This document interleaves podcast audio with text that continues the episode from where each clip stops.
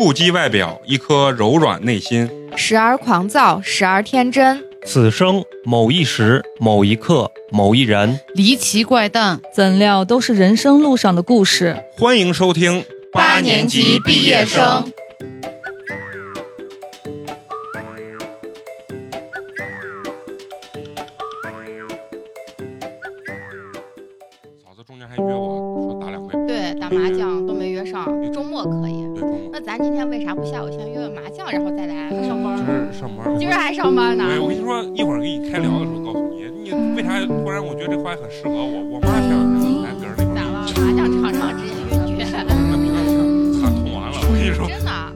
常高兴，又是新的一期八年级毕业生，我是徘徊在生死之间的美工，你们好吗？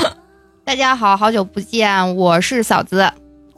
大家好，我是今天的小观众小迪。大家好，我是陈同学。大家好，我是花花。好，鼓掌啊、欢迎嫂子，欢迎嫂子。为什么嫂子突然就来了？说可能觉得我们节目要火啊，再不来就把他排除在这个常驻嘉宾啊，这个这个。常驻主播之外了。然后嫂子一来呢，然后刚刚好小迪又来了。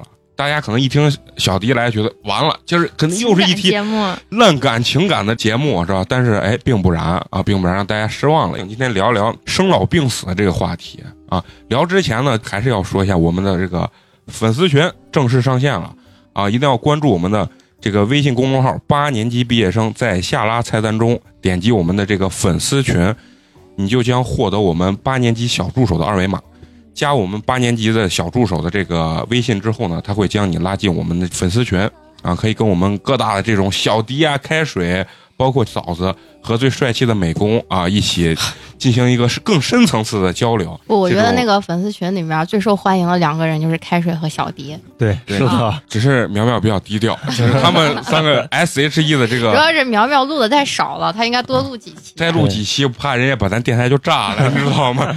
不是男性炸，主要是女性炸。因为因为苗苗录完以后，有人在后面评论说啊，我爱苗苗。我说怎么了？你也结了婚了吗？他说哎，还没有，等我结完婚我来找他。这个人设就录了一期啊，就就就立住了，立住了。咱们今天呢，废话不多说，咱们要进入咱们正式的这个主题啊。嗯，进入正式主题之前呢，再给大家来一首，也不能说是定场诗吧，就今天没人需要你 定，定也定不住，知道吧？啊，然后主要是一些这种人生感悟吧，人生感悟啊。人生天地之间，若白驹过隙，忽然而已。怎么样，好使？完了 完了，怎么样？哎，人也太快了吧！我觉得就这句话能特别代表我这个心情，你知道？其实每个人都特别惧怕这个面对生死，但是嗯每个人呢又无法逃脱这个生老病死。中国人呢认为，就是人最幸运的是什么？能死在这个自己的家乡，就叫落叶归根，对吧？但是往往呢，很多人没有这么幸运，能得到这么善始善终的这种人生。咱们今天这个主题呢，主要是分为两个部分来聊。第一个呢，就是聊聊我们对死亡的这个认知，就是说，当你遇见死亡，或者说你亲临死亡或者直面死亡的时候，你这个给你的这种人生的这种感触。第二部分主要是让咱们嫂子聊聊她人生所经历的这些非正常死亡的这些恐怖的事情，倒不恐怖，但是就是很突然，很突然。嗯，都是很突然的事情。对，很突然的这种事情。其实我看到死亡这件事情的时候，就有如我每次看到这种 Discover 那种探索宇宙的这种纪录片，我就觉得人特别的渺小，嗯我就感觉呀、有一些什么像开水啊、苗苗这种情感类的问题啊，包括你挣不挣钱的这种问题，突然之间就有如白驹过隙一般，啊突然没有意义了。对，突然没有意义，觉得突然不重要了。嗯，因为人都这么渺小，你再别说人所经历的这些烂感姐妹呀、什么这些烂屁情感的这种东西，真的有的时候觉得你想开了。咱们现在也活了这么一二十年了啊，对吧？十年，哎啊，开玩笑，怎么好意思把这句话说出对来？也三四十年了，三四十年了，对吧？一定咱们在人生中肯定经历过生死，就是说家里的老人呀，或者身边的朋友肯定都会有，不管是正常或者是非正常的。那你们有没有经历过给你们印象特别深刻的这种死亡的这种瞬间？我是上大学的时候有一个，那个确实就是因为那会儿我是我们班的团支书，然后我们班有个男生是长期身体不舒服，他便秘，但是咱都对，你看大家都是这个反应，觉得啊便秘是个啥事儿嘛，吧？对对对，就上不出来厕所嘛，就比较困难嘛。他就是成天要吃药干嘛的。但是有一天，突然有一天，他就打电话请假，他说他现在特别不舒服，他要去医院看病，他就自己先去了。这紧接着我跟我们班班长跟着去了，嗯进到手术室就没出来，就是因为便秘。他那个学名叫肠梗阻，哦对对对，那个很危险。就是肠道坏死了。，对，对啊，嗯他平常的表现就是别人根本看不出来他有啥问题，就是经常上厕所上不出来，没有啥。可能那个地方医院也比较的小，啊然后不是医生也不是特别有经验那种，就可能也没当一回事儿，就觉得肚子疼吧，就给他看看看，结果就是在急诊室里头，医生突然就觉得就说他不行了，嗯然后就赶紧往手术室送，然后就再没出来。人直接就不在了。对，他讲的这个故事啊，其实很悲伤，但是总感觉像一泡屎引发的命案、血案这种但感觉啊。是就是，所以我就说啥，就是大家不要把任何事情就是就不当回事儿。对你的生了什么病啊，嗯就看到哎没事儿，我年轻我能扛过去。嗯就有的病你能扛过去，但是不是说所有的病你看似很轻微的那种你都能扛得过去的。就是还是要注意，真的是，因为现在医疗条件越来越好了，你自身你要有这个意识呢。就该体检咱就要好好体检了。有些你看现在单位一些福利什么，有些人就说哎我不起啥的，就是有的时候这些东西该做还是要做。就去医院让医生给你看，嗯不要觉得哎我就是感冒了，我就是咳嗽了，自己给自己看点儿，或者是上百度搜一搜应该怎么办。百度就是癌症。百百百度，你但凡百度，你就是你就是活不成了啊你就活不成了。家里你们肯定经经历过，就是老人的去世，嗯，你们还有没有记忆这种场景？可能你第一次认为我操，人是真的会死啊！你们还记不记得这个给你印象最深的这个这个时刻？我记得就是小时候，可能也就一二年级吧，嗯嗯我爷爷不在了，啊然后当时就也没有，可能家里父母也不愿意去说。然后我放学回家了以后，就哎看到家里面没没人，然后就打了个电话，就打到我同学家了。嗯然后我说我说我爸我妈在你家没？他说没有呀。他说你爷不在了，你知道不？然后当时就是可能也没有意识到，但是觉得我说你开玩笑呢吧？第一回都是这样，都然后觉得不可能。他就说你爷不在了，你爸你妈都去都去你爷那边了。然后我就挂了电话以后，我就直接打给我爸，嗯就说爷爷是不是不在了？嗯我爸当时就没说话，嗯然后我妈就把电话接了，就说你你现在坐个车你就过来吧，嗯，然后就去我爷爷家。当时就是我记忆特别深刻，嗯就我进去的瞬间，我妈就拽着我的胳膊，嗯就拉到我就是那个火盆前面，嗯，然后直接一把就把我按到地地上，上然后就说给爷爷磕头，叫一声爷爷。这就是你你当时你心里的那个感感，我心里就觉得没有啥啊，啊，因为孩子太小了对最后就是站起来那天晚上不是守灵那天晚上，哦然后大家不是都没睡嘛，嗯然后我就觉得就是心里面有点不舒服，然后刚好那天晚上睁眼的时候，嗯就看到我，我感觉像是我爷，嗯就在床的那个旁边嗯就站了一下，哎，我我也有过同样的嗯。经历。然后父母就说可能就爷爷想你了，回来看看你，就看最后一眼，嗯，那我也是，我我也是，就是小学一年级的时候，嗯。然后我奶是因为意外，她当时送到医院就没抢救过来。我那会儿可能跟小弟一样，我太小了，我根本就嗯。不知道。没有啥意识。对，但是我那天晚上跟小弟发生了同样的事情，因为我家里家里人都在处理老人的后事嘛，我就在邻居家晚上睡的，然后睡觉朦朦胧胧之间，就感觉有人在我的周围注视着我。这个也也很难说。我原来在陈同学家住的时候，我俩没，比如说没睡睡到一个房间，嗯，我晚上都感觉他蹲在门口叫我，他说美工，咱们出去玩吧，美工。然后结果把灯一看，没人。我觉得这可能是因为白天的时候，大人一直在告诉你说，对对对你的长辈爷爷奶奶不在了，就你脑子里面可能一直一就会想对会想这个事情情。对对对对对，但我身边还是有一个，就是嗯我感觉父母好像跟这种亲人有联系。就我妈那阵儿老说睡觉，老老说我我太太冷，啊啊，因为我太太很早就不在了，嗯。就我小时候就不在了。然后我妈就说呢，啥时候去看一看吧，嗯。然后就让我就带着我大舅，两个人就去我太太的坟上去看了一下。我太太坟的那个角破了，嗯然后那阵儿刚好嗯下雨了嗯，渗水了。啊、然后我大舅就拿了水泥啊啥的一补，其实我我印象比较深的还是啥，还是主要是我姥，因为嗯。他很早就是那种属于脑梗，刚开始属于那种，呃，行动稍微有点不便，虽然就是可能半瘫的那种，不是也不是瘫，刚就是行动稍微有点不便，但是就是在几十年中慢慢就变恶化了，然后最后就刚开始就说话不太灵，然后慢慢行动又不太灵，最后有一次我记忆特别深是，因为我上小学是一直在我中午在我姥姥家吃饭，然后可能我妈也在那个我姥姥家中午的时候，突然有一天做好饭的时候，我姥一出来，突然往板凳上坐呢，感一下没坐住，我感一一抽，就那一下，感觉就彻底瘫了。之前就是一直有点。呃，说话不太清楚，行动不是特别方便，但是基本上一些表达什么还是可以的。但是从那以后就是彻底属于就是瘫到床上那种。然后呢，其实瘫了很长时间就越来越不好。其实我特别想跟你们聊一个什么话题啊？就是说，你说人有的时候到了这种节骨眼的时候，你觉得到底是让他活嘛？啊，对，让他他活，让他活，还是有有尊严的去去世，你知道吧？我觉得这个东西其实因为在国内这玩意儿是不合法的。对，对，就是你选择不了的。是你选择不了。你觉得，如果就是作为你的亲人来讲啊，你有没有这个勇气去放弃他的生命？我觉得不是勇气，是权利。你有没有权利替别人去决定他的人生？嗯对，就如果说这个事情发生在我身上，我提前给我的孩子说，如果我到那一步了，你把我的氧气管给我拔了，嗯我可以做我的决定，对，但是我不能做我父母的决定。嗯对，这也是个观点。对，嗯，我姥爷就是这样的，就是在床上瘫了有十五年，嗯。就是煤气中毒。刚开始人都特别好，就是可嗯。正常，还能跟你说银行密码嗯。那种。那得亏说了，对，然后我我姥姥那阵儿就特别就想让知道他所有卡的密码，然后就让我姥爷就都说了，然后可能也就没有隔一一周吧，然后做那个脑供氧，嗯突然有一天，老头儿就躺那儿了。嗯啊，就是。嗯，就躺那儿就不动了，然后瘫了有十五年吧，就刚好也就是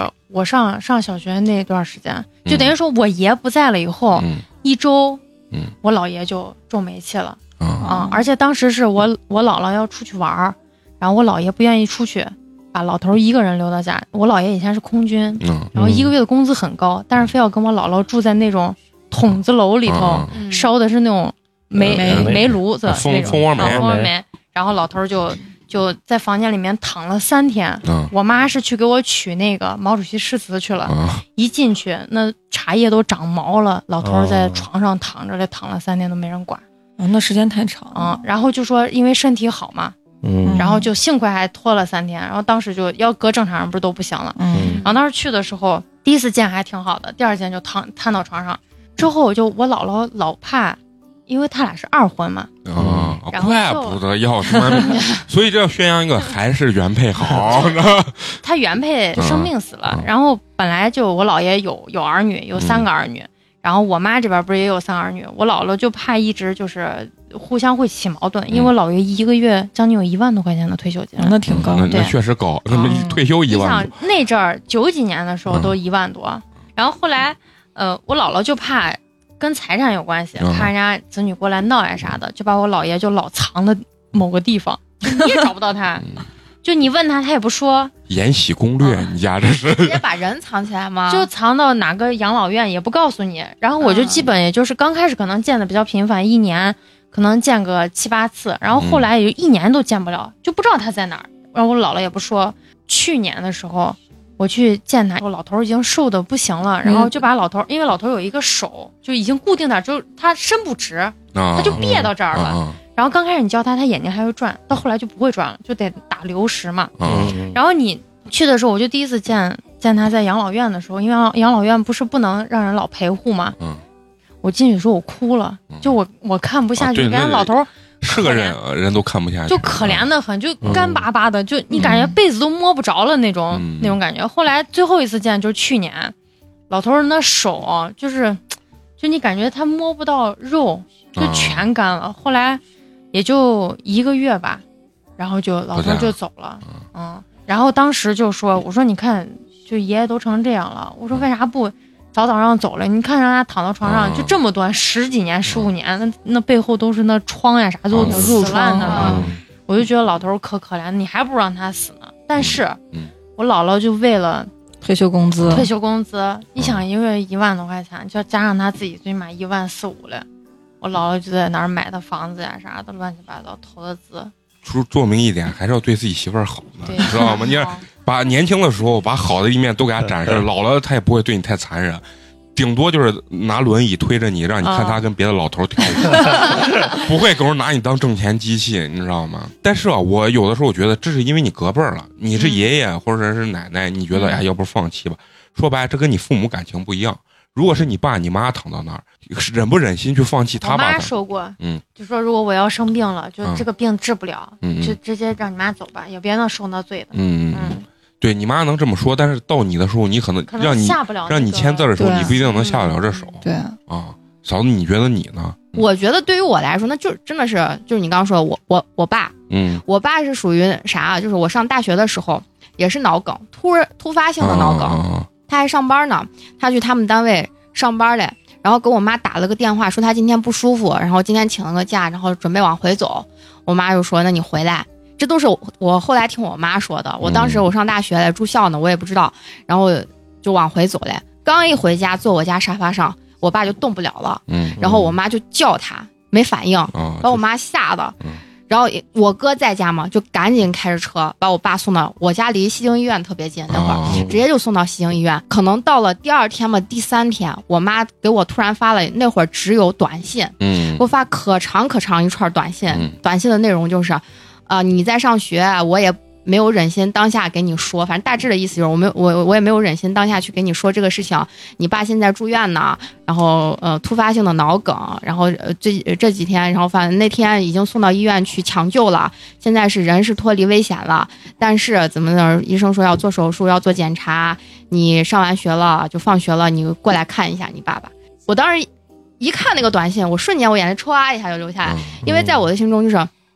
我爸除了是就是家族遗传的糖尿病之外，就是嗯是是一个非常非常健康的人。嗯就我们家族，其实我爸他们那儿也好，就是我妈他们那儿也好，全部就是特别长寿的人。嗯但是就是我爸他们家里面全部男的，就我爸他们那一辈儿，我伯呀啥，全部都有糖尿病。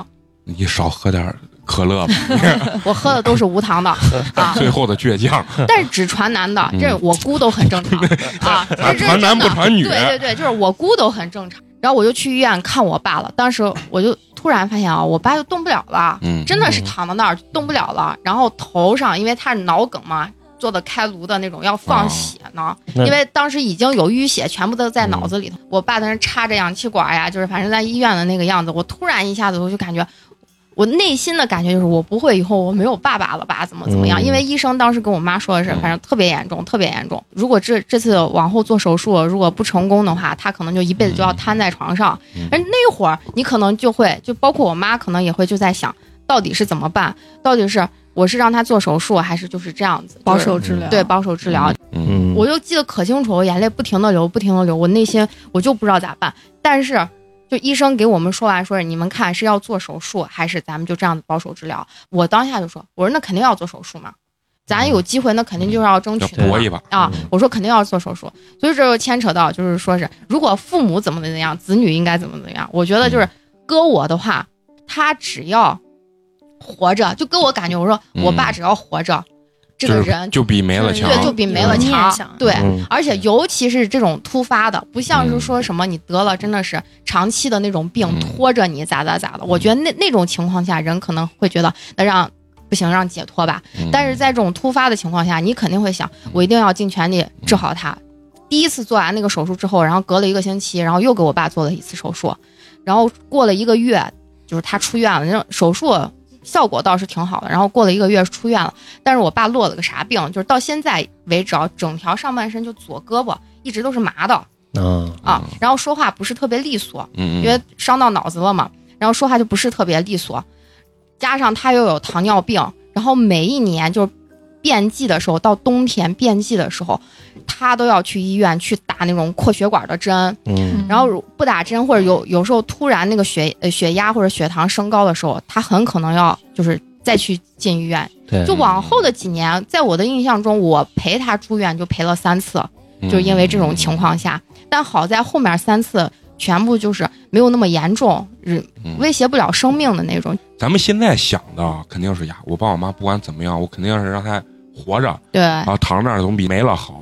但如果要说长时间的情况下，我感觉啊，大部分人还是会放弃的。我就说我身边有一个例子，就是嗯前两年，就是我姨妈不在的时候，嗯就是特别神奇的是啥啊？就是不管是我爸他们那边儿还是我妈他们这边儿，就是人不在的情况下，基本上都是心脑血管的问题。我姨妈是个什么情况？就是应该是差不多已经嗯四五年前了。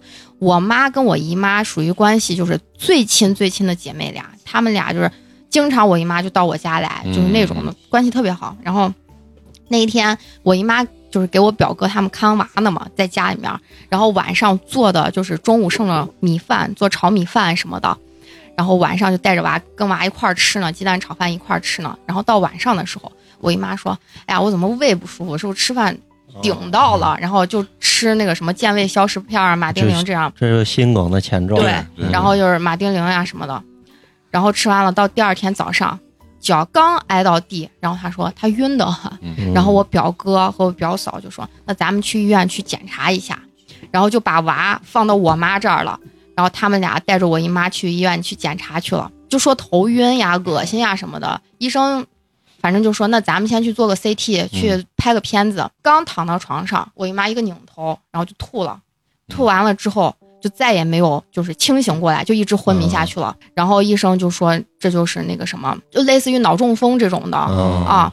然后就说是他那种情况也不能做手术，而且脑子里面也有出血，就一直都在渗血、渗血、渗血。然后当天晚上，我妈就给我说：“你赶紧回来，你姨妈现在住院了，什么什么情况的。”然后我就开着车，然后带着我妈，带着我爸。然后我妈一路都在那儿哭，反正她心里心情特别特别的不好，一路都在哭。然后去医院之后，就是我姨妈就是满头插的都是那个管子，然后还插着那个呼吸管什么的。反正就是医生就说，你看你们是嗯保守治疗。还是咱拔管儿，他当时只有保守治疗还是拔管儿，拔管儿就是人立马就不在了，嗯保守治疗的话，就是能维持住他的生命，但是很可能，而且是极大可能，就是人就不在了。然后当时我表哥他们那一辈儿，就是我我有表哥表姐，有俩表哥，他我姨妈生了三个孩子，全都过去了，三个人就说那咱们先保守治疗，就是然后就在医院一直住院，一直住院，保守治疗没超过半个月。嗯真的是没有超过半个月。这半个月里，我经常带我妈去问我姨妈的那个主治医生，说问情况怎么样啊？情况怎么样？主治医生说，能现在她有呼吸，她能听见你们的说话，但是她醒不过来。她很可能就一直会是这这样的状态，反正就是医生也是跟我们这样的说。然后我妈还问医生说是那有没有就是能让他清醒过来的办法？呃医生说基本上没有，只能这个样子。嗯没过半个月，那天早上我妈给我打电话说，说是，呃，你表哥说是就是拔管了，人这样的下去不行，啊、嗯。啊，就是就拔管了。他们。自己选择，对他们自己选择拔管了，因为农村嘛，嗯。我姨妈他们一直在农村住着呢，他们也城改了，嗯。本来是那种就农村的房，现在也改成那种高楼了。他们农村不是有那种习俗嘛，人拉过来还是要在村子那个那个那块地上边把人放那儿摆那种灵堂呀啥了的。嗯。那会儿我姨妈就所有管儿都拔了，但是还有呼吸呢，就是那样子躺着，在棺材里面躺了有两天，人才断了气哎呀，啊，嗯，在棺材里面躺了两天，人才断了气，真的是。那那你对这件事的看法，你觉得是个啥？你如果是你，你你会怎么选择？给我的感觉就是。你觉得不应该拔？不是不应该拔，嗯。我觉得可能在那种情况下，你一直看着，如果你你老妈是这样子的状态，嗯。我觉得可能我也会拔。嗯。我就说，如果不是突发情况，嗯。就这种你坚持了一段时间之后，你看着他也特别的遭罪啊啥的，你可能也会去选择就是拔管儿啥的，让让人家就是不受罪嘛。我觉得没有什么应该不应该的这么一说的，嗯，但是就是对于我妈来说，她就受不了。他他肯定心里面就觉得，但是他又没有这个权利去决定拔不拔，嗯嗯。但是他心里边就受不了。到现在就是我们家餐桌上摆着的，就是我妈和我姨妈就两个人的合照，嗯还有小时候从小到大的那种合照。嗯我妈每次看见那照片的时候，每每天吃饭的时候看见照片说：“哎呀，你姨妈真的是一辈子操劳一家人，嗯辛辛苦苦一家人，然后最后哎太可怜了，怎么怎么的。”对就我觉得就是拔不拔管儿这个真的是，只有那会儿只有你的子女能够去决定。但是就我说的，突发情况下，你当下的决定肯定是希望保留生命。嗯但是如果长时期的你看见你的家人是那样子的没有意义的生存条件的话，我觉得很多人就会去嗯嗯那个拔管儿。其实拔不拔有一个很大的硬性条件，就是你家经济条件咋样。嗯，你家如果经济条件还不错，一千几千，一对你能维持得了他，就比如说长期在医院，而且你你像大现在大家都在上班，你肯定要请护工，就一天的那个消耗，其实不是对，大部分人其实是承担不起起来的。我有一个阿姨也是，她家贼有钱，她就是开车呢，好像也是中风之类的，当时人就昏迷了。嗯。她就在医院一直躺躺躺，可能躺了有大半年。但是他家是真有钱，人家消耗得起。有钱的情况下，他家还有很大一批财产需要处理呢。嗯，他如果不在的话，他家那个财产很难处理的。嗯所以不，我不论是他的兄弟姐妹还是他的孩子，嗯嗯大家很统很一致的，一定要嗯，保保住他的命。嗯但是好在就是他就是半年之后慢慢就还行，清醒有意识了。嗯，但是你要说恢复到正常人，那是绝对不可能的。嗯只能说他现在可能就是能跟你简单的对话，嗯，能能认出来你是谁，都已经很不错了。对，我觉得这就是最好的这已经是奇迹了，对真的是啊，奇迹。嗯我那个那个陈同学也认识，那个牛哥，他当时就是跟朋友喝完酒，咣叽一下就他是常年高血压，嗯对一出来啪，然后也就是也是脑出血嘛，嗯，然后完了以后，他妈是整整整整照顾了他两年，植物人儿。最后两年之后，人有生命体征体征，但是最后为啥还是放弃？最大原因是说实在没有办法，他的所有的身上肌肉全部开始也很溃烂了。对，全部很严重的在萎缩。你想，父母对小孩儿、子女的这种爱，肯定我觉得是非常比咱们要啊对父母要强很多。对对对，不是说不值，他觉得是小孩儿受的这个他自己孩子遭罪太遭这个罪，嗯真的是最后就是你不得不逼着你选择一些你很难决定的东西。嗯，所以就是像我刚才说的，其实人最幸福的就是安安稳稳的对，啊，就是走掉啊，嗯。最好的一个归。老死是最幸福的对。对对对，最幸福的一件事情。其实我跟你说，得病这种事情啊，对于咱来讲，怎么说，还算是比较能接受的这种东西，因为是生病，或者说你还能一，你没办法，你没有办法，你还能有一个缓冲，或者说嗯。去治疗它的一个过程，然后它慢慢不在了。其实我觉得，如果从生命这个角度来讲，最幸运的，我个人认为最幸运就是心梗，就是一下就过去。对，就没有其实遭罪的过程。对我来讲啊，我觉得这反而还是相对来说最幸运的。但是对亲人来讲，可能是最难接受的，因为太快了。嗯，其实真正咱们今天想聊的这种非正常非正常死亡的，我认为真的是很突然、很外力的这些东西。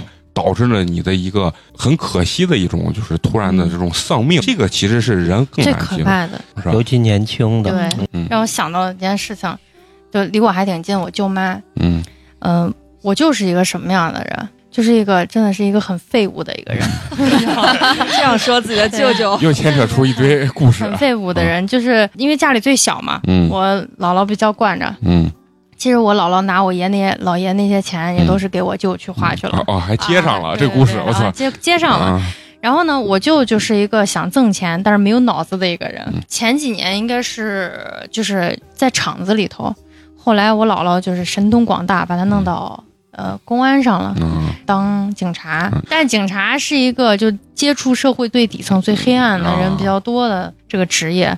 然后我我舅舅又是一个就特别想赚这些人的钱啊，的人，我明白，啊黑吃然后黑嘛。然后这些人又爱给他上供，嗯。然后他就就看到了好多能挣钱的一些活儿吧，嗯。在外头就开始办信用卡呀，然后借贷呀，然后让别人套现之类的，然后给别人嗯就是弄学校，就就是我这个学校我可以弄进去，嗯其实都是犯法的。嗯然后这那几年我姥姥将近花了有将近一百万吧，嗯就把这些事儿都摆平了。你姥爷这退休工资都花这真的是上了啊，真的是。然后就生气的事情还在后头，我就偷偷的把我姥姥之前买的房子都抵押出去了，然后把我姥姥就给他跟我舅妈一块住的也抵押出去了。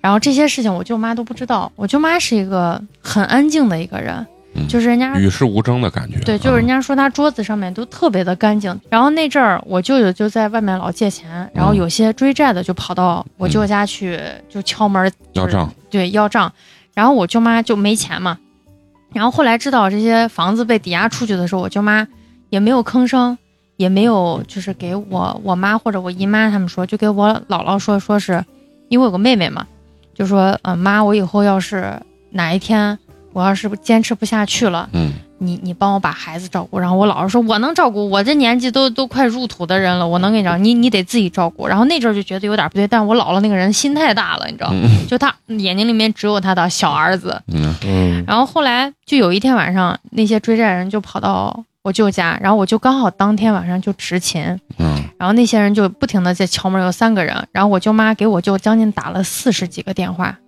我舅都不接，从一点多开始打，打到两点都没有人接，嗯。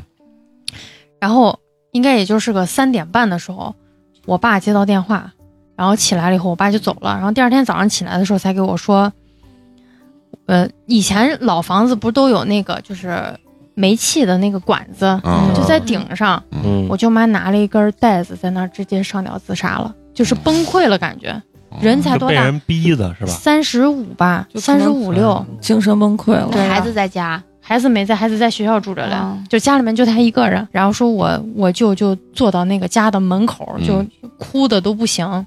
然后后来就我舅妈她家人都过来了，然后拿着鞋底子就开始抽我舅，没拿刀砍就对，不错了。就。抽的满脸都是血。人家这家人就说以后你们这家跟我们家没有任何孩子，我也不要。嗯，嗯，就你你你把你的孩子领走，我们以后就这家人老死不相往来老死不相往来。嗯我是高中有一个呃，他是我初中同班同学，然后高中呢最后考的跟我不是一个学校，我是以我们班第一名的成绩 考到了我们学校的高中啊，当然最后学习啊、呃也没努力啊。然后我那个朋友他是一个初中就很胖的一个男孩儿，就属于那种面善心也善，然后他就考到别的学校，然后跟我们那个学校离得其实非常近，应该是高。高一嘛还是高二的时候，有一次就突然，因为就是初中同学嘛，很多人都认识，突然就在说他他他死掉了。然后当时我很多人都觉得那可能是开玩笑，然后我们就上他当时那种 QQ 空间。然后当时高一的时候他就可能谈恋爱了，然后他的那个女朋友在在那个 QQ 空间留了一些，就是虽然可能你不在，但是你依然就是我就脑海中之类的，活在我的心里。对，差不多就是这种感觉。然后我当时看到我也不太相信，最后我很多这些就跟他初中一个班的这些同学就去他家了，确实是他家就已经设灵堂之类的这种东西。最后呢，慢慢的，然后我们才了解到他是啥情况。他是什么？高中有一个他好很好的高中同班的一个伙计，比如说我找了那个啊、嫂子当女朋友，然后结果外校的一个学生过来追嫂子，或者说什么调戏嫂子，反正就是嗯高中的那会儿，他妈的就是精神小伙一样的，就是把你撩一下，怎么了？嗯带你回个家呀什么的啊，就送你回个家啊，不是带你回个家 啊，我就知道了。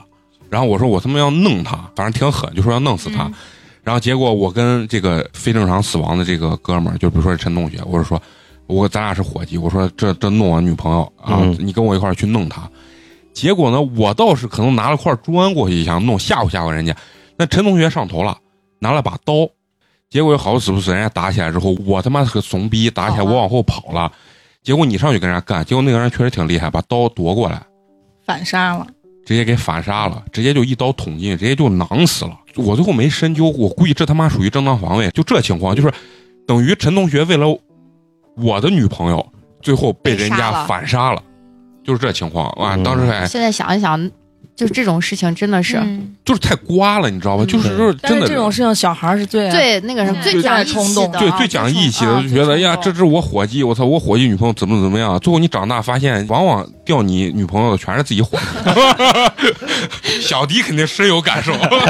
所以这种事情，就是你你现在想想，真的就感觉不可理喻啊。，对，他爸他妈都崩溃成啥了，嗯，这可比你真的得你说孩子小，可能家长还能再去生一个，嗯。我觉得大了，真的那个心好像都就是这跟生不生一个都就也没有关没关系系，就是你养了这么大，人一下子那个劲儿嗯过不去太崩溃了你养条狗被车压死，你都缓不过来，嗯你再别说自己的亲生的娃，我觉得父母真的是没办法接受嗯啊。就是咱原来说的那种白发人送黑黑发发人，而且还是非正常死亡的这种。就是你在街上碰见一个人把一个人拿刀给囊死的状态，你都不敢上前。嗯那肯定。对，真的，我属于那种连连鱼我都不敢杀的那种嗯啊，就是比较怂、比较胆小那种。所以在这儿要警告一下咱们这些如果有十七八岁这种年轻气盛的冲听众动，的时候，一定要克制住你的对脾你的日气子。还长，很多我跟你说，特别年轻的就小孩儿，经常会为女朋友这种事情犯这种错误。给一些不成熟的女性也要说呢，不是说替你打一架或者替你挡刀才叫爱你，对，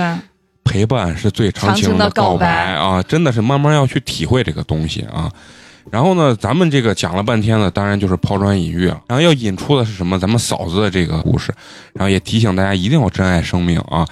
因为前一段时间真的是又遇见一个身边的算是一个哥哥吧，这种非正常死亡事件，然后我突然发现，就是我身边这种非正常死亡事件的这些朋友，就从小到大，我感觉还挺多的。你得是客人家其实跟我关系都不是非常的近，啊，但是都是认识的比较呃熟的。突然感叹一下，我就觉得就是生命真的是太脆弱了。你嗯平时再怎么就觉得这也好那也好，嗯。那么你理想抱负多远大多宏大那种，但是没有了生命真的是一切都没有。了。我今天是写了一个小稿子，因为有点多，嗯。然后我就从我的时间轴来，我先每一个来说一下，就有的还给我的感触挺大的，你先说带来了几个非正常死亡五，个确实是很多。确实是命硬啊。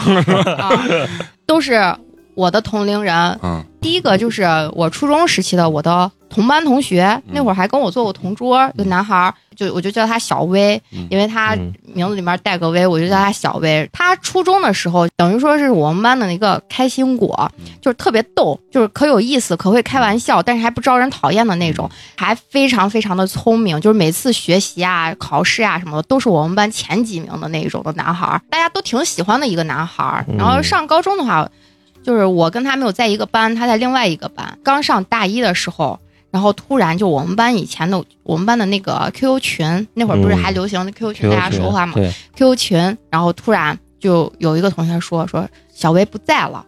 那会儿没有这个概念，说是人不在了是个什么意思？嗯因为都是同龄人嘛，完全没有这个概念。我们就互相打听，到底是为什么、什么原因，就导致这样的一个就是特别性格特别外向、特别会逗人的一个人，会突然这样子不在了。嗯然后后来的时候，我才就在 QQ 群里面，我才听其他的朋友呀，还有老师说，就是他上高中之后，一是可能学习压力有点大，他自己有点精神上有点感觉压力太大，受不了，开始脱头发，就掉头发。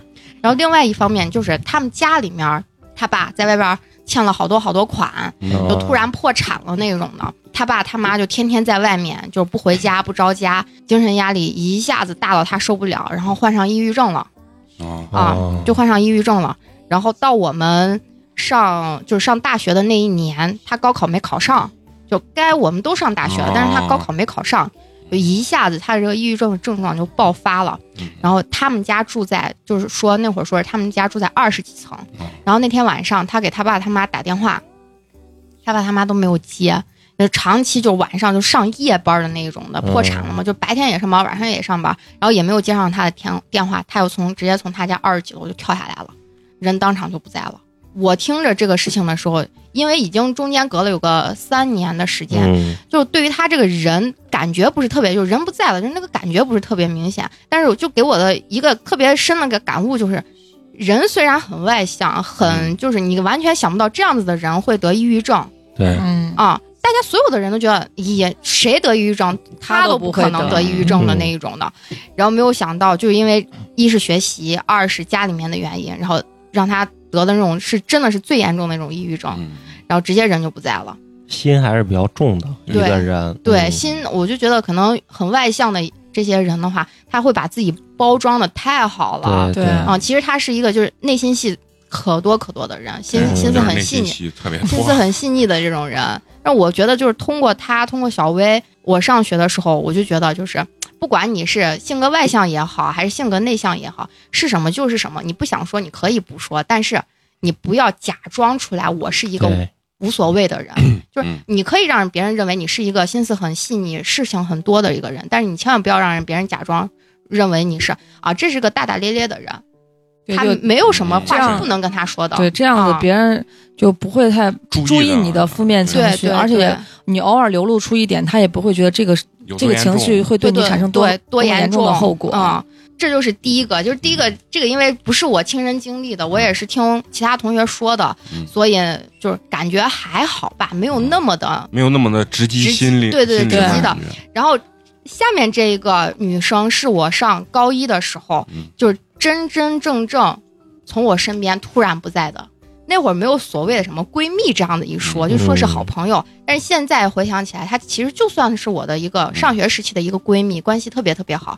然后我们当时因为是初中和高中是联校的那一种，大家基本上都是从初中就认识，直升上来的那种高中。她是从其他的学校就转过转到我们学校来的。嗯，那会儿我们全部就是几个女生，就是围着她，就是觉得可能从别的学校转过来，人人生地不熟的，而且还是开学之后的几周才才转过来的，有点儿就是老师还插班生对插班生那种，然后老师还专门给我们几个人，因为我们属于那种话比较多的。女生，然后老师说：“哎你们就看得出来，然后就说是，哎，你们就跟小郑明呃平时就是这姑娘，我就叫叫她小郑，就说你们就跟小郑没事儿，你们就多跟他玩一玩，因为他在这个班没有一个朋友，怎么着对？应该是上高一，我们第一次月考，我们肯定都是比较熟悉学校这套流程，也不会就是多就是奇怪，分数不会多奇怪，而且内心戏也不会多奇怪，觉得这个分数不行，然后觉得嗯哎呀我怎么是学习不好，怎么怎么样的？但是他当时就觉得呀我一个转学生，然后我我当时分数考的也不好，他就觉得有点自卑。嗯然后我我记得也可清楚，有一次就是我们四个女生就关系都是比较好的，上体育课的时候，她就跑去厕所去哭去了。然后我们其他三个人就去安慰她，就说是你咋了呀，咋了呀？她就说觉得自己考试考得不好，太对不起自己的水平，因为她以前在她的那个学校，在她的那个班学习都是前几名，怎么这样子？然后就安慰她，就说那下次我们接着考，月考第一门，因为月考就是这个星期考什么两三门，啊下个星期再考两三门嘛，嗯都是这样子。然后到下个星期考了数学、物理，就是这种理科的。那一次月考数学题特别特别难，我记忆可深了，特别特别。我考了四十多分，满分是一百二十分。我我考了四十多分，就班里面可能考的最高分就是六七十分，就是这种的。确实很难啊，他考了二十多三十分儿，我也记着呢，二十多三十分儿。然后他当时一整天人就是萎靡不振的那种样子。嗯然后我们心想，已经知道他是一个对这个分数线特别敏感的一个人了。嗯我们就是说，你看我们都考的不高，怎么怎么？另外一个姑娘才考了十几分，人家十几分的姑娘，嗯你看我才考了十几分儿，哎，没事儿，咱好好学啊，怎么怎么，就在那说呢。然后当天晚上就也没啥，大家都正常回家，然后该写作业写作业。我不知道你们男生怎么样，就反正女生那会儿就是，就每天晚上打个电话，然后聊一聊什么对对作业啊，嗯或者聊聊八卦。当天晚上我还跟他打了电话，然后对了一下作业题，嗯我有一道题不会，我还问他对了一下作业题，然后跟他聊了一下八卦。我怕他心情不好嘛，我记得可清楚，一看表十点多了，我说哦，反正我作业写完，我睡觉了，明儿明儿见。他说行，那明儿见。第二天早上，他妈就给我打了电话，我可能是他当时他们家最后一个对最后一个通话记录啊，啊然后他妈第二天早上那会儿，咱学校上学也就是七点二十五、七点半左右到校嘛啊，嗯我就是我家离得近，我可能差不多七点十五出门，我都能赶得上。嗯然后七点钟的时候，他妈给我打了个电话，他妈跟我说，说是小郑今天不能去学校了，就说了个这。嗯我说阿姨，那他是生病了吗？你是让我帮他给老师请假是不是？然后他妈就说不是，他可能以后都不能去学校了。我说他咋了呀？他是不是生了比较严重的病？是不是住院了还是咋了的？要是这样子的话，我给我给老师说一声，然后我们去医院看他。我当时还给给他这样说，然后他妈突然哇一下就开始大哭，真的是大哭，嗯在电话里面根本说不了话了。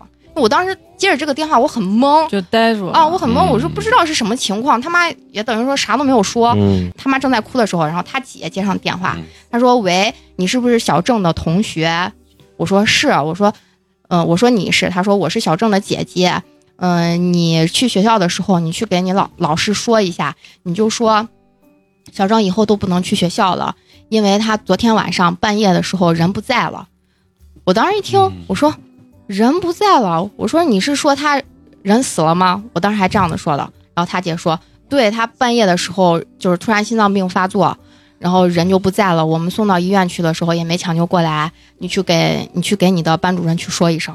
我当时一听，我就特别就的吓呆，就吓呆了，因为真的是你前一天那么晚的十点钟你还跟他打电话的人，然后第二天早上的时候家里面人就跟我说这个人不在了。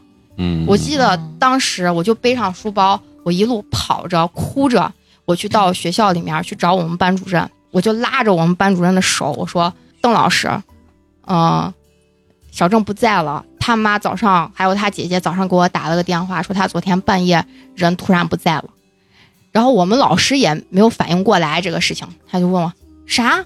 不可能吧？人不在了？你是说这人没了，人死了？”我说对，然后我就一直哭，一直哭，一直哭。嗯然后我们平时几个就玩的特别好的几个朋友，听听见我在门口这样说，也赶紧跑过来，嗯然后就看见我跟我们班主任都在哭哭哭哭哭这个事情。然后那会儿嘛，老师就说你先回教室，我去打几个电话，他可能就去联系他们家人。然后到了差不多九点多十点左右的时候，然后我我们班主任就把我和他平时玩的几个，就是我们这三个女生嘛，嗯叫过去，他们家在南小巷住着呢。嗯啊，然后就说咱们现在去他家看一下到底是什么情况，但是你们几个给我控制住情绪，怎么怎么这样说的，然后我们就一路上哭，然后就女小女生嘛，那会儿就是情绪根本啊也害怕，根本就控制不住。但是那会儿真的就是心里边，主要是心里边难以接受这个事情，嗯，然后就去他家了。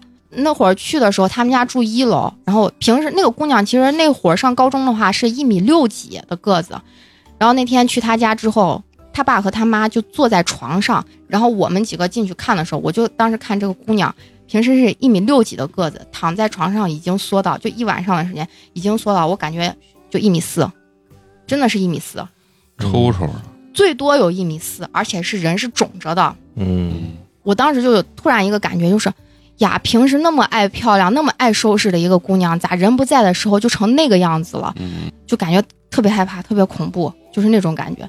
反正我当时就是记着我的那个感觉，就是咋能突然心脏病发作呢？嗯他咋能有心脏病呢？因为我们体育体育课的时候还一起跑步对，嗯正常上课还一起跑步呀，咋的咋的。然后他姐姐就给我们说的是，他其实一直有那种先天性心脏病，哦一直都有。哦就是现在一直在吃药维持，就是这种的。那天是因为他的数学考试没考好，晚上回家的时候跟我打完电话，他不行，他要去做数学卷子，熬夜是吧？熬夜做数学卷子，就是熬夜做数学卷子就控制不住自己要对求，嗯，太好强了，啊，太好强了，就一直在做数学卷子。他妈是半夜两点多上厕所的时候，看见他的房间灯还亮着嘞，然后推门进去就说：“哎，小郑，你咋还不睡？都两点多，你明天还上学不？”嗯，嗯，一直在说这话，他娃没有反应，然后他妈就过去一扶，一看着他娃还是拿着卷子，手还拿着笔，嗯，人就已经不在了，已经没有气了，操，他们太有画面了嗯啊，人就已经没有气了。坐在那儿做数学题，把自己给气的心脏病。对，嗯，我觉得就是人真的是就是心事儿太太重重了，对嗯你心事儿太重了。我觉得像他这种行为就要折磨自己了。缺乏乐观主义的精对呀神。所以你是话多的女生，你一 般决心都表现在说出来。对，我是我是真的是，我要说出来，我有什么开心啊、嗯不开心的点，我肯定是要说出来，因为我觉得我憋在心里我憋不住，我是个藏不住事儿的人。人气性也不能太大，我觉得这也得劝劝我自己，我有时候气性挺大。真的不能啊自己真的给自己生这种闷气啊，太伤身体了。我经常也是自己跟自己生各种闷气，戏太多，嗯真的是那种。人还是要有一点阿 Q 精神。对，嗯嗯，这个姑娘她有个男朋友，从上初中的时候就一直谈到一个男朋友，嗯后面几天吧，嗯是她她的丧事处理完了之后，然后她的男朋友到我们学校来，到她的座位上，把她的书、本子什么的都全部都取走。然后我们也是上他的 QQ 空间，我现在还有这个姑娘的 QQ 号嘞，嗯，上他的 QQ 空间就说是嗯你一路走好，我会，嗯，跟就是类似于我会跟随着你，虽然不是现在，但是我以后也会去找你的，就是类似于这种话。嗯后面突然有一年，我估计应该是他姐，然后上了他的 QQ 号，然后给他 QQ 签名，写的是一串话，就是。嗯，谢谢大家还一直惦记着我，我会一直爱你们，一直想你们的，我会一直在天上看着你们的，你们一定要幸福。就就说这样子的啊，就会说这样子的话。后面几年，我们几个就关系比较好的，还会去他的就是墓前去，嗯。就是清明节的时候还会去看一看。看看他。嗯，就是那会儿真的是就觉得，哎呀，太可惜了，这个姑娘真的太可惜了，就是那种感觉觉，这个冲击感应该是非常大。对。嗯啊。嗯嗯，真的是太可惜了。嗯，因为就是等于亲眼看着啊不对在了，关系还比较好嘛。嗯嗯，是在这种情况下，你就会反思，何必呢？你考试考成什么样子？我觉得你既然有这个病，你的爸爸妈妈肯定不会要求你对一定要嗯怎样怎样，你干嘛给自己治这个气呢？对不对？所以这些话有时候给一些父母听听，对也不能真的是过于强求一些事情。嗯而且就刚我提到前面那个，就是你看完死亡，然后了解一下宇宙，你就觉得很多事情真的是不值一提。就人太渺小了，呃太渺小了嗯啊、就是说，就还是要尽量开心一点儿。反正这个冲击力肯定是很大的。对对对你看完当时那种感受，是不是也感觉有时候觉得哎人生命还是第一位，剩下的什么都不是。啊就是嗯当时因为我上高一，我们当那会儿都上高一，我尤其是看完他躺在那床上的那个场景的时候，我回来我就给我妈说的是，我说学习好能咋，学习不好又能咋？嗯。我觉得我开开心心活着，对于你来说就是最幸福的事情我就给我妈那样子说的。但我觉得我比较幸运的就是我爸我妈真的是属于特别开明的人，嗯。他们从来不要求我说是你一定要怎么怎么样，你一定要怎么怎么样，就是你差不多就行。他们永远对我要求就是你差不多就哎就差不多就行，你不要给自己太大压力。而且人的学生时代嗯本来就是最容易开心和快乐的一个时期，对对在遇到日后的这种生活的琐碎，心小的人那就更痛苦。对，我觉得就是很多，尤其你的性格的养成，包括你情绪上的控制力的话，都是在学生时期产生的。嗯，不是人人还是要看开。我跟你说，但是人很奇怪，你当下看到这个东西的时候，你觉得一切都不重要，什么金钱呀、地位啊，嗯什么，就像你说的这种学习成绩都不重要。但是我跟你说，人家很纠结，就管仨月，嗯真的。仨月可能都管不了。啊，仨月过了之后，你觉得我还是要追逐名利，所以说我现在已经佛系道家，无为而治了。钱反正我也我美工也挣不来，我还不如开心开。开心心，开心一天是一天，对对是吧？对，开心很重要。对啊开心很重要下一个就是，我觉得这个男孩儿真的，我觉得他的生命真的太悲惨了。嗯嗯，有的时候，我现在一说他的嗯这个事情的时候，我就觉得不能用心疼来说他，我觉得他太对不起他妈了，就是他的离开就是太对不起他的嗯。妈妈了。我上大一的时候，他不在了，这个主人公的名字小玉小玉，一个男孩比我能小嗯三岁，花花应该知道，就是青安的那个筒子楼。单身宿舍一啊样的那，种，就是那种楼嘛，就是咱学校附近都是那样子的楼嘛。嗯我为了在那边上学，我爸在那儿要了一间这样子的房子。他们都是一个大门进去是两家或者是三家，共啊共用一个厨房、卫生间，然后房子是各自家的那一种的。啊就是我跟小玉他们家当时就是共用一个厨房，共用一个卫生间，就是关系很近。当时我刚搬过去的时候，我不太熟悉这样子的，就是居住环境，因为没住过这样子的房子。但是就是小玉他妈就一直带着小玉，就从小从从生出来就一直这样子的生活环境里面，所以他们已经很习惯了，导致后面因为我是我爸带着我在那边住，他是他妈带着他在那边住，嗯。两家还能互相等于说照看一下，就是他妈有的时候还给我做饭呀什么，叫我去他们家吃这样子的，嗯。太近了嘛，一个大门就等于说相当于就是那种一家了嘛，两室两室一厅的房，就是那种感觉了啊嗯，各自各自住各自的房。我是从上初一的时候去青安上学，然后就跟他们就是这样子住，就一直住到高中毕业。等于说我们两家相处下来应该是有六年的时间。等我上到大学的时候，他上高一，小玉是属于学习特别好、特别勤奋的一个男孩儿。嗯我上学的时候，因为我英英语好，他就天天来我家问我英语，嗯就特别勤奋，特别努力。他们家不能说是单亲家庭，但是他爸就常年是在深圳上班，哦基本上一年可能就过年的时候回来两三天，然后又走了。他妈就一个常年嗯，他妈在工厂里面上班。有的时候上夜班，有的时候上白班。上夜班，他就一个人在家睡。反正男孩也是挺能吃苦的。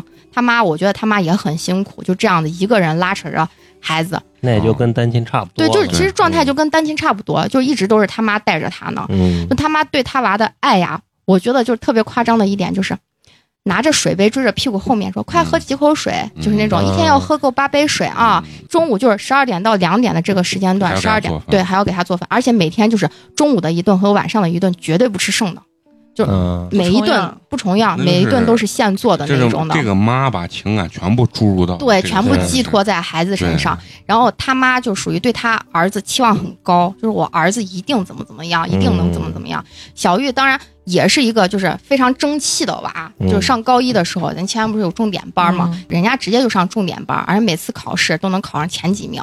那会儿我上大一的时候就不在前安那边住了，但是那个房子我我爸是租给别人了，然后突然那个租我们房子的人就给我爸打电话说不租了，嗯。然后我爸就问什么情况，咋咋了，我才知道这个事情。然后我我爸回来就给我说，说是小玉被人杀了，哎呦，嗯，被人杀了，对，被人杀了。我说咋了？啥情况？我说娃这不是上学好好的吗？咋能被人杀了呢？暑假的时候，高一暑假的时候补课呢，他妈在厂子里面上班嘞。补课期间放学挺早的，就四点半左右就放学了。嗯然后娃就一个人回家呢，就在家里面写作业呢。当时他去厕所上厕所去了，有个小偷直接开门开就开我们那个大门开那个大门儿，然后看见他家的那个门是敞开的，嗯。然后就进去，可能想偷点东西。然后他从厕所出来的时候，迎面怼见了。嗯。我觉得搁咱一般人的情况，肯定就是那你拿你随便拿，嗯对不对？嗯。嗯，我不知道这娃是咋想的，就是跟人家就干起来干起来了，嗯。小偷真的是干起来了，嗯。一对一，直接就是打。那会儿新闻都已经报了，嗯啊，就是什么华商报呀，包括那会儿不是已经有都市快报这样子的嗯。媒体，都已经在媒体上报报了这件事情。真的是这娃，我不知道他咋想的，他当时就跟人家小偷打起来了，嗯。好死不死，他们家的那个茶几上放着一盘水果，里面还有个水果刀，嗯嗯，然后小偷直接顺手就连捅，可能有十几刀，哎呦我天，连捅十几刀啊，，连捅十几刀，那也是打红了眼。嗯，打红眼了。非常惨的一个命啊。他上大一是吧？他上高高一啊高一我上大一的嗯，我上大一的时候，他上高一，啊然后连捅了十几刀。那个我好像有印象，你有印象这个事情吧我？好像有印象。因为我觉得这个事情当时已经轰动整个庆安和远东远东了，大家都应该知道这个事情。那个小偷就是把娃杀了，那娃就已经躺在就躺在地上血血泊之中了。嗯你知道那小偷后面干了件啥事？嗯。夏天嘛，把他的短袖脱了，嗯。换了这个男孩的一套衣服，嗯，还把他自己的衣服在他们家洗干净，洗干净完了之后还装到袋袋里，把他家的所有的值钱的东西也拿走了，然后就走了。然后，这他妈啊的淡定。感觉是个可淡，定，可淡定了，不是董雷吧？啊，就可淡定，可淡定了。到晚上八九点的时候，他妈下班了，他妈那天上的中班，他妈下班了，然后一开门回家，看见他娃躺在血躺在那儿泊中，当下就没有报警，也没有叫幺二零，他妈只是飞奔出去就大喊大叫，嗯，就失去崩溃了。对对，已经失控了，嗯当当下已经失控了，然后所有的人都震惊了，就说你咋了？你咋？因为周围其实那样子的都住宅环境，大家熟，大家都很熟，嗯都嗯就是都问他到底咋了，他就光哭不说话，已经说不出来了，说不出来了，嗯根本说不出来了。嗯然后有人就去他家一看，这样直赶紧报警。接赶紧报警，就赶紧报警。我爸就说，说是听那个庆安的那些工厂里面的嗯工人这样说的，把娃捅的呀，可惨可惨了，说把娃劈的可惨可惨可惨你。看高一的学生，你跟那小偷咋的？我说啊体力就不是一个，男的三十多四十岁，可壮，嗯东北人，嗯，那倒是抓住了没？抓住了，抓住了抓住了，是抓住了。嗯。但是你这抓住了，你也换不回娃的命呀，啊是是，对不对？嗯，这个孩子是他妈一生中的希望，对。真的是一生生的啊心血，对一生的心血，然后突然出现这个事情。我爸说，后面再看见小红阿姨的时候，本来是一个就是可能一百二三十斤的那种，嗯。就是中年妇女的形象，嗯。然后那会儿就已经瘦脱像一头白头发，嗯，就是那种。的精神失常，真的是精神失常，已经有精神病了，谁叫他都不理，就不说话。这这个啊。是真正的不是非正常死亡，嗯。因为你看到那种你倾注所有的这种爱意的这个儿子，那么死的那么惨，对。那种感觉是跟得病什么的完完全不一不一样完全不一样。真的是。然后当时我爸就跟我说，说是这孩子太傻了，因为大家知道这个事情都觉得这娃咋这么傻呢？嗯。你搁一般人，小偷进你家，你肯定首先是你拿吧，自保啊，你自保吧，你拿吧，就你就你就跑跑嘛，对呀、那个那种蝼蚁你也好跑嘛，对，对不对？大家都都认识，对呀、你就跑嘛，嗯。不跑就跟人家打起来，说不是。你别动我家东西。我我觉得你知道这个原因有一个什么很重要的原因，你想想你那个年代学校宣扬的是什么？见义勇为。你看到了后期的时候，学校已经不提倡见先说保护自己，对对对因为我记得我很小时候上小学的时候还在提倡见义勇为这件事情，但是我大了之后，你发现学校越来越不提这件事，说告诉大家是首先保护自己，十五六岁正是血气方刚对的时候，对对嗯，还有可能就是因为他是跟他妈妈两个人生活，他可能承担起了对父亲的那个角色那个，他要保护这个家，保护他的妈妈，嗯，所以才会有那个冲动的那一下。子。而且那个小偷肯定也是就像你说打红眼，打红眼了。把人捅成那样子嗯。啊！他可能进来的时候他也没想要人命，嗯，对吧？他最后把人捅成那样，这个是太可怜了，真的是惨。惨，嗯，这个是咱听到现在为止，包括咱们讲的里面，这是最惨的一个。而且很可惜，就这正正好的年龄，对对你人生这种经历为啥这么多？哎，我也不知道。大家在说之前，我觉得我可能身边四五个这样的，可能每个人都会这样。我以为是每个人都会这样子吧结。果我们一个都没有。不也不是，反正没有你这么就是详细或者是惨烈而。且就是觉得特别这种戏剧化的东西会发生在自己身上。然后下面一个是我上研究生的时候，我的嗯学姐、她的男朋友发生的事情，啊，这里面还牵扯出来了一些小八卦。啊让我觉得反正就是不能说人死死的好吧，但是我觉得就是 最后应得就是会会是有报应。我觉得人真的是会现世报。现世天道好轮回，对，苍天饶过谁？现世报。嗯小丹是我的嗯学姐，嗯她的男朋友跟她一届，我们都是建大的。嗯小丹的男朋友是建大老师的孩子，啊，他们家还是独子，然后这个事情还弄得当时还挺大的。我上研一的时候，他们上研二，嗯、我是我跟小丹其实是工作之后认识的，工作之后我才知道，哦，原来他就是那个谁谁谁的女朋友呀，啊就是这样子。是啥情况呢？当时是就是，嗯、他们上研三的时候，快毕业的时候，我上研二，这个男孩平时就是跟小丹在一起，表现出来的就是属于感情可好嗯可好可好，就是我可爱你可爱你，什么样子的节日，你的生日、你的纪念日，我全部都能记住，而且嗯。我所有的礼物绝对能买到你的心坎儿里，就是这种人。用心，然后小丹也特别特别的爱他，他就觉得马上就是上研三了，一毕业咱们俩就要结婚，嗯，就是这样，嗯已经到谈婚论嫁的时候了。嗯。然后小丹去男孩他们家，因为老师家嘛，呃，对，去的老师家的时候，老师还说，嗯、就说你们研究生一毕业，然后咱们双方父母就见个面，然后就把这个婚、结婚的事情就提上提上日程，嗯咱们就能定就尽早定，怎么怎么的，就在那儿说呢。好，快毕业了，然后他们男孩儿就是那会儿上研三的时候，他们一个宿舍的男孩儿，然后就就说是那就类似于那种毕业旅行，啊，啊，开车上高速嘛，嗯。就是一车可能有五个，应该哦坐满满座就是五个人、嗯。上了上了高速了。二半夜就是从咱西安出发，一路向南开，就当然目的地不知道是哪，嗯。就一路向南开。嗯。第二天的时候早上，然后那小丹接到电话说她男朋友不在了，然后一个车的人有两个不在的，剩下三个就还在医院抢救，出怎么哦。然后出了出了车祸了，就在高速上出车祸了，够惨烈的，啊车祸，嗯，出非常惨的一个车祸，嗯。跟一个半挂哟，挂起来了，啊插到半挂底下去了，他们直接就钻钻进去了，进去了直接钻进去了。我想象不到，都已经研三了，那会儿都二十多岁了，二十四五了吧，差不多。嗯，一车的人喝完酒，开着车，酒酒驾，驾，嗯，酒驾上上了高速还超速，高速限速嗯。一百二，他们都开到一百八了。哎，然后就直接钻到人家半挂车的车底下去了，然后谁开的车嘛？她男朋友。对她男朋友开的。啊啊，那她男朋友还得负责任，就是，嗯，小丹就去赶紧去医院去了嘛，嗯然后人已经不在了，嗯反正车祸那才叫惨呢，就死状才叫惨反正。挤的都没形。对，嗯他就说是已经没有脸了，他根本看不出来是什么样子了。这个男孩的他爸他妈，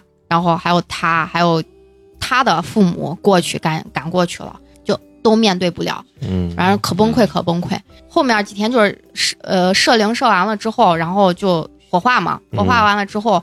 抱着骨灰，然后小丹抱着骨灰去这个男孩父母家，反正就是说，说是，嗯，叔叔阿姨，然后以后不管这个男孩他在不在也好，什么情况下也好，嗯我永远是你们的半个姑娘，半个女儿，我绝对对你们负责到底。嗯怎么就这样子去说？嗯就是这男孩他爸他妈也特别的感动。然后小丹那会儿就是去这男孩的宿舍收拾他的东西，提他的电脑，然后就回到自己的宿舍去了。结果就发现了点儿结结果就发现了很多东西。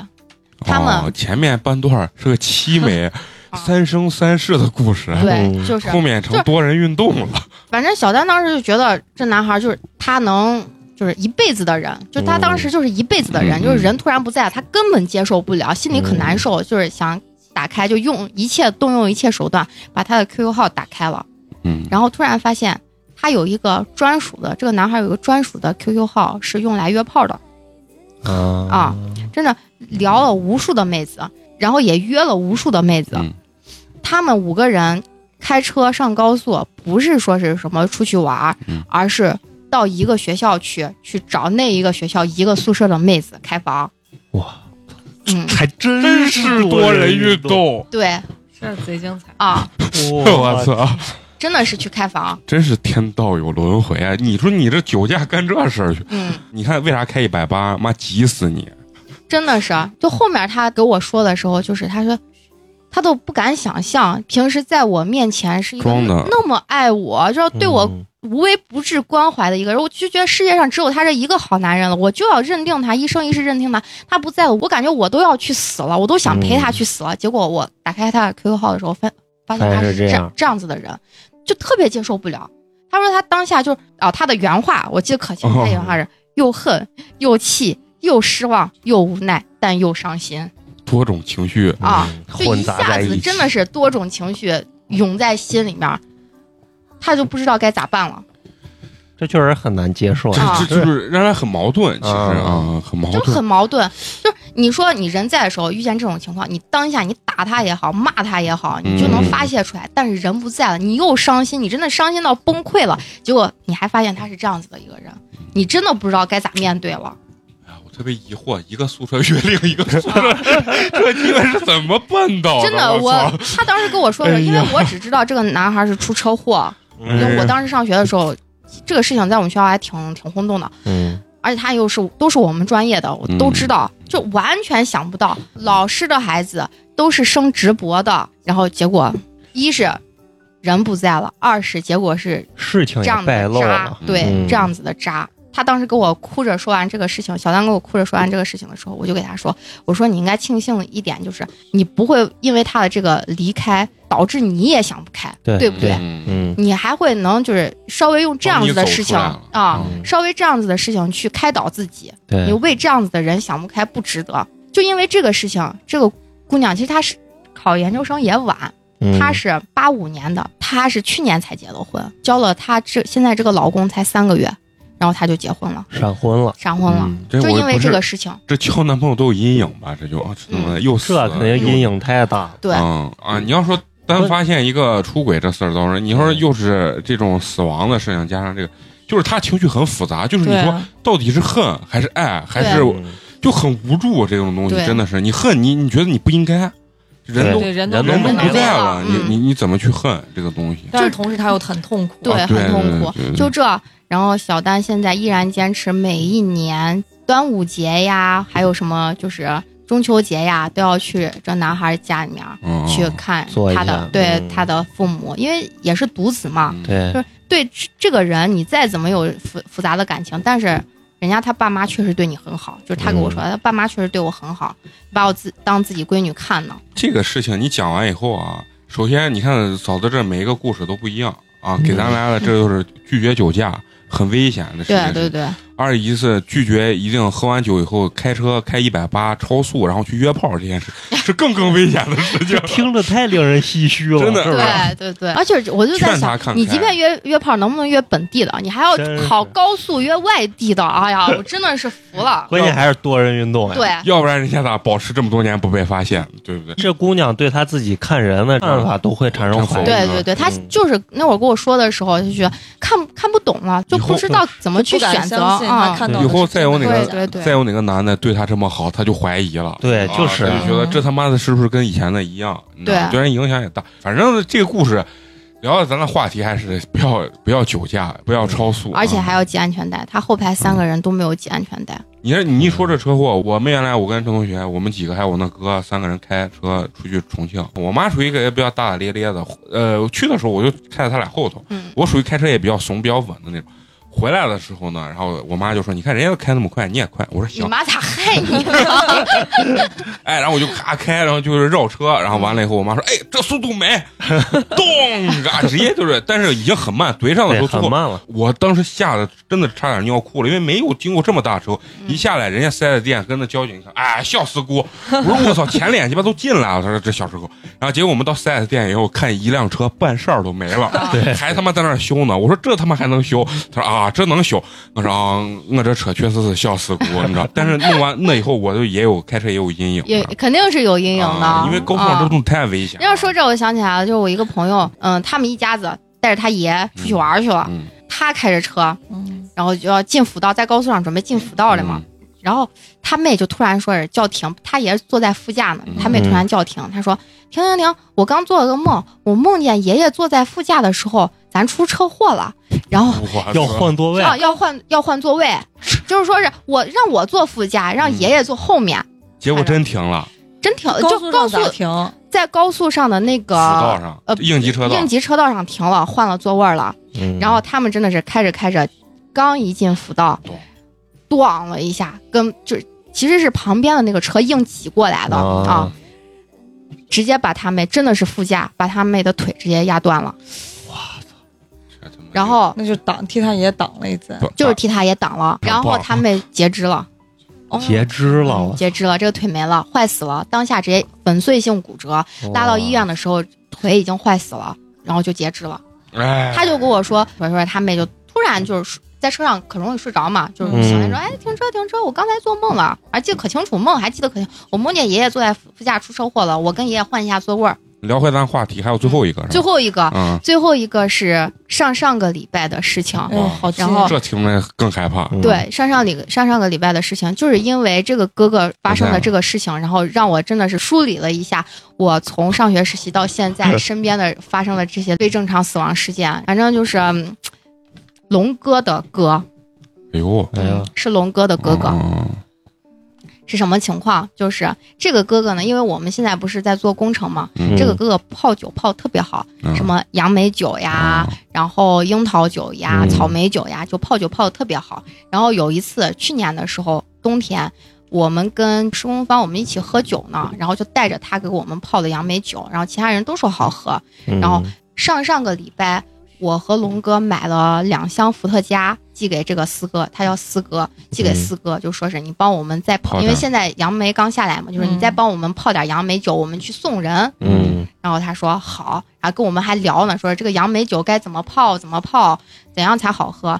这个哥哥今年三十五岁，在北郊住，他有两个姑娘，大姑娘五岁，小姑娘是两岁，家庭特别幸福。还跟我们说说用闷倒驴泡比用伏特加泡口感好，怎么怎么样说的。然后我们就说，哎，你先用伏特加泡吧，泡完我们送人，怎么怎么。前一天晚上在说聊这个事情，然后他还发了一个朋友圈，朋友圈的内容就是，龙龙说，就龙哥嗯。说是嗯。龙龙给我寄了两箱伏特加泡杨梅酒，其实我感觉还是用闷倒驴泡最好，还发了一个嗯。朋友圈儿，然后我们还在底下留言说是你那闷倒驴劲儿太大了，把我们一口就闷倒了，就在那儿说呢这。故事很细节啊。嗯啊，因为才发生的事情真的是嗯太近了。然后第二天早上，因为我每天早上开车，我要去接龙哥。然后那天早上九点多，我正就准备出门，正准备开车的时候，然后龙哥就给我发短信说：“你过来的时候，你在底下等一下我。”说四哥昨天晚上出车祸不在了。我说啊，啥情况突然就出车祸，啊？突然出车祸，人不在了。我说啥情况？我说你先处理，处理完了之后，我在你家楼底下等你。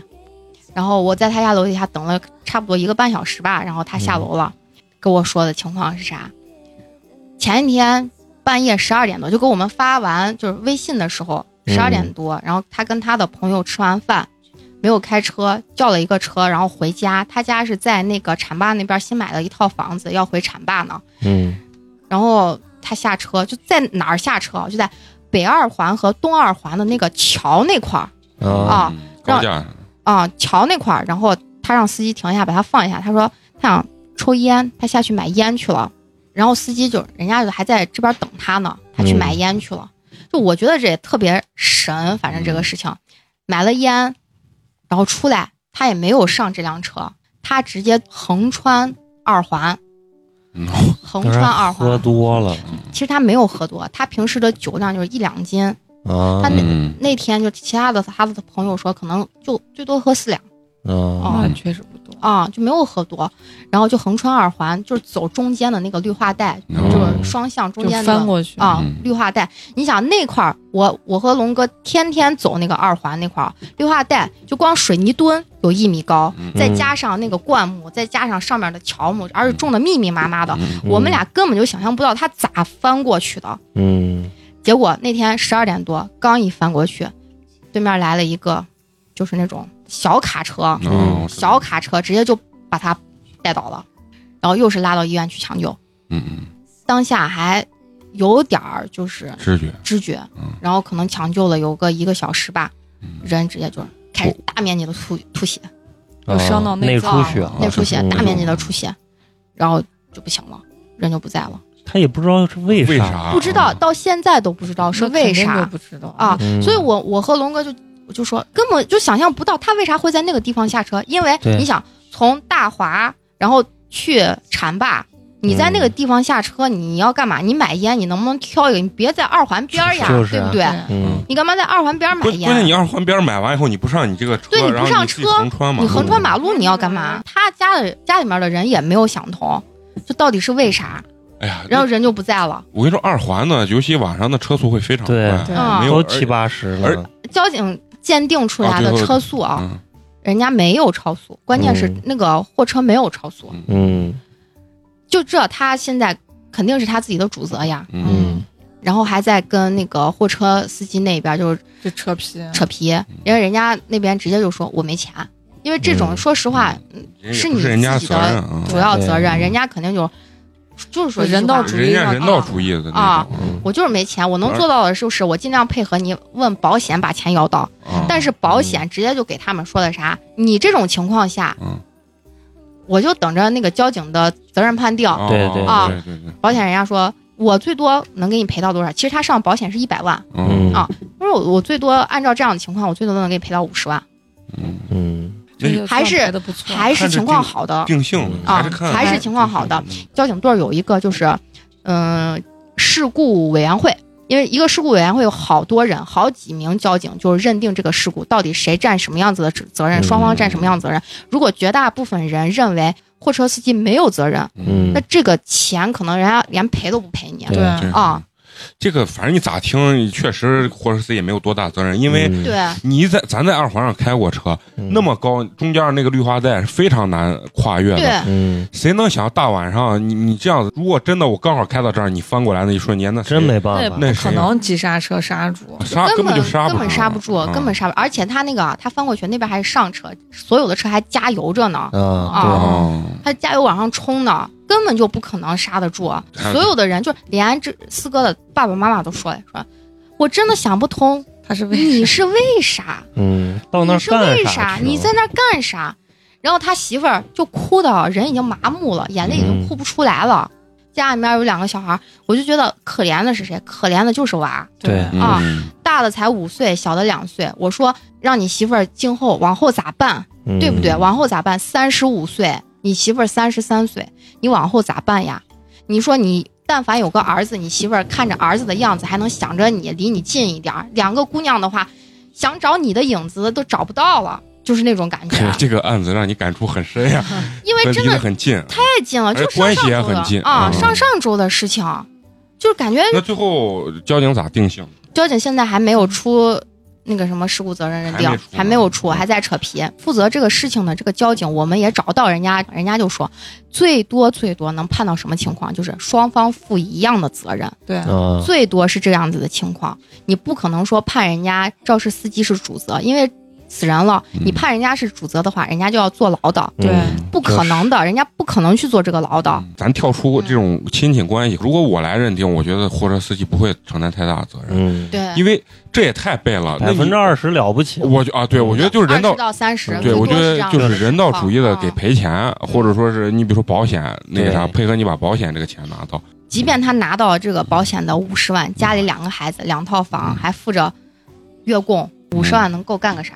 孩子还小呀，嗯能干个啥？龙哥就说的，说这嫂子平时比如用海蓝之谜，用兰博尼，现在只能用大宝了，嗯，确确实确实很现实的问题，啊，真的是很现实的问题，对不对？反正这归根结底不是钱不钱赔不赔的，就是说人还是要还是要小心，当回事儿。你知道我爸，我爸有个特点，就是我爸特别的用陕西话说特别木讷，特别的默契。但是呢，安全意识，安全意识非常强，他每天蹲在那儿看煤气灶能看半个小时。这有时候觉得咱听着觉得特别夸张啊，但是从好的一方面来说，它是确保了很多东西的呃安全性。安全性，嗯。包括在出出家门那个大门上、防盗门上贴着什么呃天然气、水电，然后比如说带不带钥匙这种东西，嗯，科于咱来讲的话，就觉得呀，这太多此一举了。但是有的时候，往往真的就是那一下。你看嫂子讲的这些这些事件啊，首先人要想得开，确实。对，别别因为把自己憋着，最后突发病了，或者说跳楼了这种事情，我觉得这个是我最不值当的，最不值当，而且而且作为咱们周围的人，还是要多关心，如果有这种意向的这种人嗯。啊，就是不要把很多人反映出来的东西不太当回事儿，包括你自己的亲戚这些。嗯。有很多人很小的表现，但是真的最后你发现他原来心里藏了很大很大的那种事情。嗯，而且我觉得就是人呀，就不管咋，一定要遵守就社会上给咱们制定的各种对。规则。对，包括现在就是嗯那个骑电动车要戴头盔这事，对，这都是为自己负啊。责，真的是为自己负责。嗯。人没了就啥都没了，你不要给自己就只有不要很多赌对啊，侥很多事情就是你觉得这个事情不可能轮到我，不可能对轮到我，对对对，但是轮到你就是百分之百了。对对对，啊把生命当回事儿，不要有侥幸心理啊。嗯，真的是，就是该怎么做，就是不要嫌麻烦。咱从小的老师都给你讲的，宁等三分，勿抢一秒。嗯哎嗯，说到这个，我就想起来一个，就是现在说一个比较搞笑的事情，嗯就是上初中的时候，我们班开班会，就是讲这种安全教育嘛。然后嗯有一个男孩就站起来说：“大家一定要遵守交通规则，嗯宁等三分，不抢一秒。”然后第二天他就请假了，问 为什么？因为他抢过斑马线，然后又被车撞了，腿骨折了。这种这种话咱不能拿嘴说说，真的是要付出行动的啊！说了这么多，然后啊因为这些事情真的是对我感触特别深。然后那天刚好是看到了一个公众号，然后他在最后然后写的这一番话，就真的是我现在的心情，就给大家念一下。然后他是这么说的：他说，三十岁前你总觉得一切都会来日方长，你以为父母会永远不老，你以为朋友一直会在，五花马，千金裘。千金散尽还复来。你以为爱人总会常伴左右，你却不知道他们也会在某个寻常的日子，打开家门，再不回头，抹干净了在世上的所有痕迹。人生苦短，往往来不及来日方长，一切都有尽头，相聚离开都有时候，没有什么会永垂不朽。所谓来日方长，不过是年轻人最大的错觉，一次擦肩而过，可能就是永远。当时我看这个话的时候，我就是再想想你这些事情，你就感觉真的是说的对我就替我身边的这些朋友，我嗯替他们觉得可惜。嗯当然了，我也会通过他们的事情来就是反思，就一定要爱自己，爱身边的人。真的是时间是不会重复的，你的一生就是这么长，就是尽量做不让自己后悔的事情。不知道意外哪天真的是会来临的，就是大家一定要珍惜自己的生命。嗯嗯，对，把意外这这个概率一定要降到最低。对，把意外啊一定要降到最低。不要因为自己的粗心大意而给自己造成了很严重的这种后果。好，咱们嫂子的这个结结束语非常的完美。行，那最后呢，还是说，呃，如果想跟我们各位主播有更深层次的交流的话，可以关注我们的公众号，加入到我们的这个粉丝群里头啊，然后和我们大家有更多的交流，包括你们。想聊一些什么话题，或者更喜欢听一些什么话题，都可以跟我们交流。那这期我们就到这儿啊，咱们下期见，拜拜。拜拜拜不像从前，今天结束了。